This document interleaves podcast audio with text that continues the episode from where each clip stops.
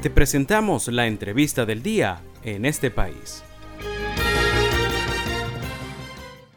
tenemos el gusto de tener en la línea telefónica a Raúl Córdoba. Él es economista y además es investigador del Observatorio de Gasto Público de Se dice Libertad y precisamente pues vamos a estar eh, vamos a estar conversando sobre un reciente monitoreo de servicios básicos. Buenas tardes, Raúl, bienvenido en este país. Hola, ¿qué tal? Muy buenas tardes.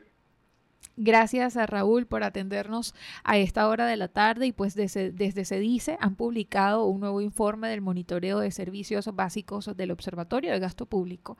Y quería consultarte cómo se realizó esta investigación y cuáles son los principales datos que destacan en ella. Bueno, eh, ante todo gracias por, por el contacto y este informe que estamos presentando, nosotros lo presentamos mensualmente, estamos presentando los datos de junio dado que, bueno, tenemos bastante información que recopilar, hacemos una recolección de información de distintos medios y bajo distintos esquemas de corresponsales y comunicaciones directas. También eh, incluimos una encuesta a 2.300 personas con un conjunto de preguntas relacionadas a la percepción en términos de calidad, continuidad y cobertura en los servicios básicos y en algunos bienes públicos, como lo son el caso de infraestructura hospitalaria, infraestructura eh, escolar y el beneficio de alimentación vía CLAP. En el caso de los servicios públicos, eh, está agua, telecomunicaciones, vialidad, electricidad y también está eh, todo lo relacionado con los mecanismos que tiene el ciudadano para verificar el seguimiento en términos de, de los servicios públicos, de sus denuncias y de sus esquemas de priorización eh, básicos.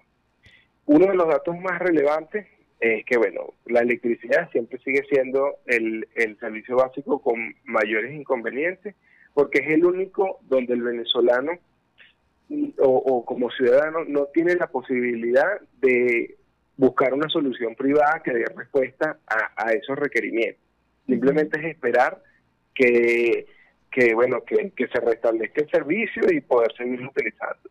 En el caso del agua y en los otros servicios, como recolección de desechos, como telecomunicaciones, bueno, el venezolano tiene la posibilidad, si tiene eh, las condiciones económicas, si tiene la, la, la, la sí, bueno, la posibilidad de establecer una negociación con algún privado, con alguna empresa que preste el servicio de recolección de desechos, de traslado de agua o de fabricación de algún pozo, y digamos que tiene algún alguna maniobrabilidad respecto a, los esquemas de solución. Sí, precisamente, discúlpame que te, que te interrumpa, pero precisamente de acuerdo con este monitoreo, ¿en qué ciudades del país se tiene la peor, digamos, valoración a los servicios públicos que bien nos comentas? No te escuché muy bien.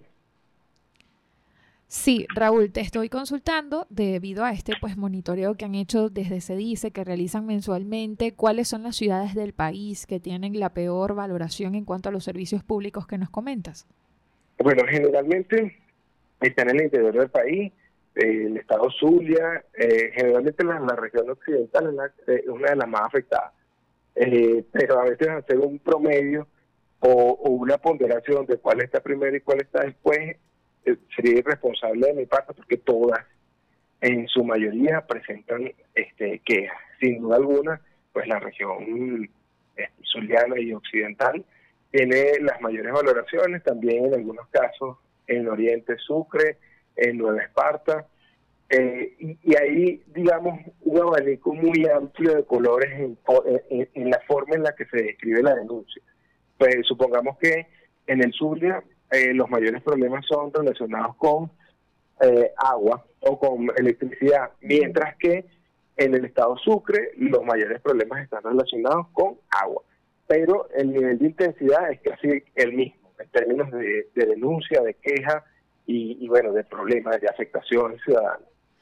Raúl, y en cuanto al monitoreo que han hecho sobre las condiciones de infraestructura en escuelas públicas, ¿qué datos destacan en este monitoreo?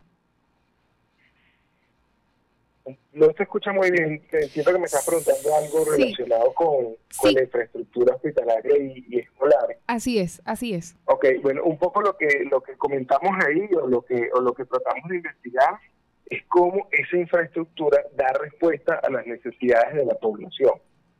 Tenemos desde el punto de vista infraestructural escuelas eh, poco mantenidos o, con inexistencia en términos de mantenimiento y de inversión.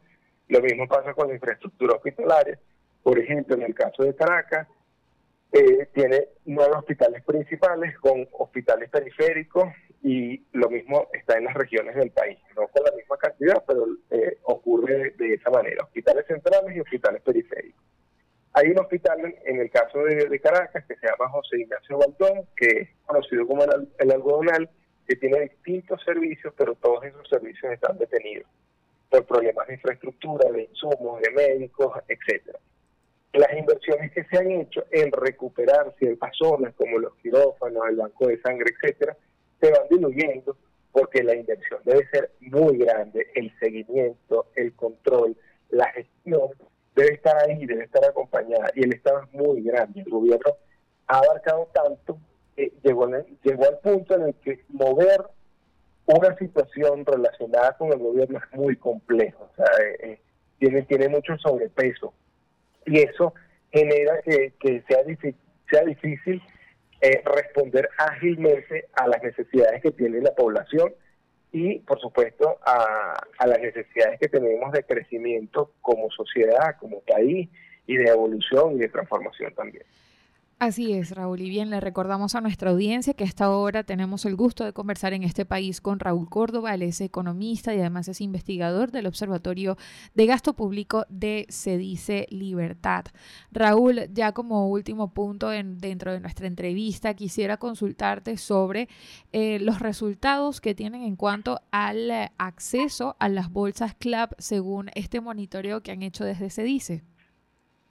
Sí, este es un, un, monitoreo nuevo que estamos incluyendo en el, informe. Ahí tratamos de ubicar los mismos tres indicadores que analizamos en servicios y bienes públicos, pero para este subsidio que se está monitoreando en el país, ¿no?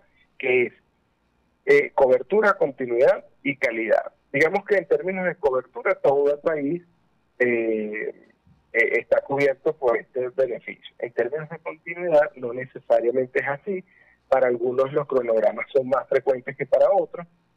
Y en términos de calidad, el venezolano, eh, de los, dentro de los encuestados, mencionó que bueno que había inconvenientes en términos de calidad. Eh, muchos de los productos vienen rotos, vienen, este, por supuesto, abiertos, son de, de calidad improcedente o no, no conocida y por ende pues son utilizados para otros intercambios.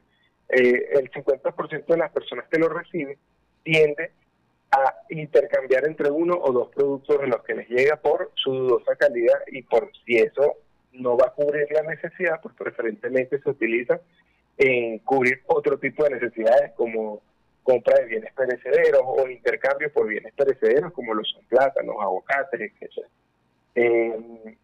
el, el, el, venezolano de los encuestados lo que está diciendo es que considera que, no es la mejor calidad de lo que se está distribuyendo ahí y esperaría, por supuesto, o bien una mejora en sueldos y salarios, en condiciones económicas para poder ir al supermercado y comprar lo que necesiten, o que ese subsidio sea focalizado y sea mejorado en términos de calidad para que logre cubrir las necesidades por las cuales se originó. Muy bien, Raúl, pues estamos agradecidos eh, con tu participación el día de hoy. Gracias por atendernos a esta hora. Gracias a ustedes.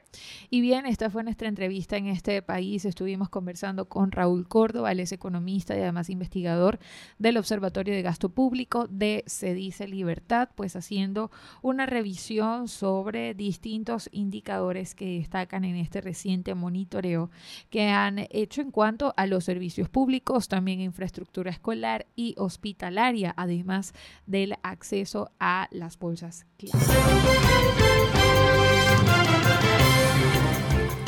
esto fue la entrevista del día en este país. Para conocer más el programa, Síguenos en nuestras cuentas en redes sociales. Estamos en Twitter e Instagram como arroba en este país radio y visita nuestra página web www.enestepais.info.